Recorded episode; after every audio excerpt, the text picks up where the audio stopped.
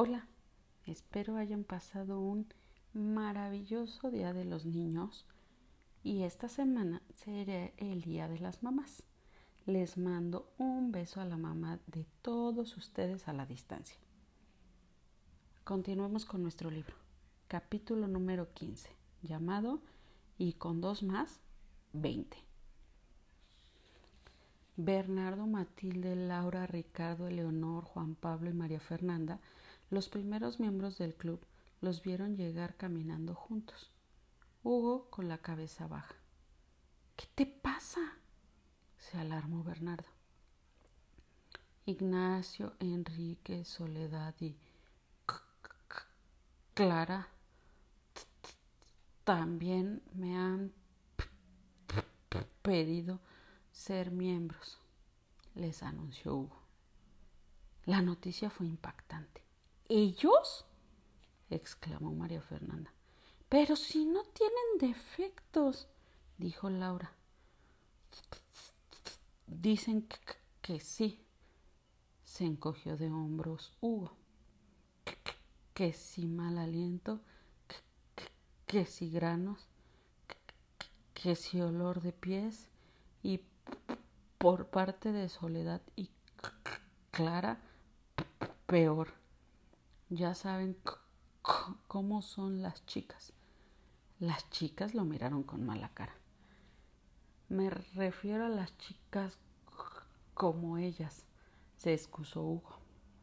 Lo hacen solo porque estamos a la moda, se cruzó de brazos María Fernanda. Si se apuntan para no quedar al margen, afirmó Matilde. ¿Vamos a discriminarlos? Bernardo puso el dedo en la llaga se abrió un encendido y vivo debate, a favor y en contra. Hugo mantuvo la boca cerrada. A su lado Rosita le dio aliento rozándole el brazo con la mano. ¡Uy! Una descarga eléctrica. La discusión seguía. Si aceptamos a todos ya no seremos raros, pero lo raro sería no aceptarlos. Esto no es una dictadura, es una democracia. ¿Y si votamos? No, qué tontería, tampoco es para tanto. Sí, si quieren ser raros, ¿quién se los impide? A nosotros ellos nos hacían sentir raros y ahora resulta que como son minoría ellos se sienten raros. A mí me parece una trampa. Es un salto de calidad, ¿no? Lo del salto de calidad hizo que todos miraran a Eleonor, que era la que lo, lo había dicho. Miradas llenas de dudas e inseguridades. Aquello era un desastre. Dejaron de gritar. Uno a uno centraron su atención en el, instigador de todo aquello.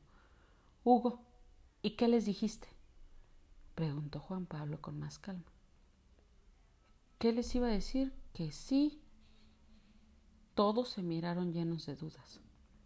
Este era nuestro club para defendernos de los demás, lo quiso dejar claro Ricardo. Si se apuntan todos, vaciló Matilde, si se apuntan todos, ganaron, ganamos, anunció Rosita rectificando a tiempo. Ya no habrá de más. Todos entenderán que eso se llaman defectos, no son más que accidentes, que nadie está al margen y que cualquier cosa es superable por dura que sea o nos parezca. No solo hemos logrado defender, defendernos, les hemos dado una lección. Hugo la miró con orgullo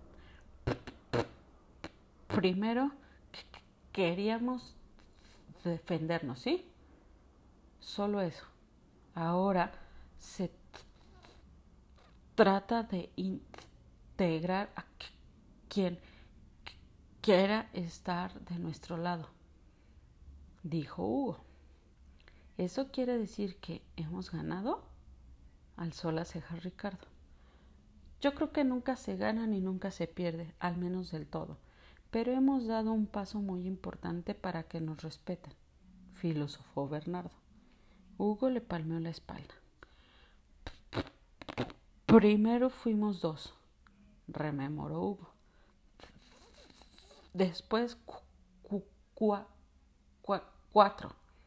Más tarde ocho. Luego trece. Y ahora resulta que de los veintiuno de clase 18 formamos parte del Club de los Raros. Oh, oh, cantó Laura. ¿Dieciocho? dijo María Fernanda con sorna. Los que estaban de espaldas volvieron la cabeza. Ahí estaban los dos que faltaban sin contar a Vicente, David y Marcela. David el atleta y Marcela la divertida. Todos la adoraban y los envidiaban y no me digan. Hugo levantó una mano antes de que abrieran la boca. Quieren unirse a nosotros. David asintió con la cabeza vehementemente. ¿Podemos? preguntó Marcela con ansiedad. Claro que pueden, caramba. Hugo abrió los brazos, rendido pero feliz. Todo el mundo tiene derecho a ser o sentirse raro. Y colorín colorado, este cuento se ha acabado. Nos escuchamos la siguiente semana. ¿Les parece? Les mando un abrazo. Chao.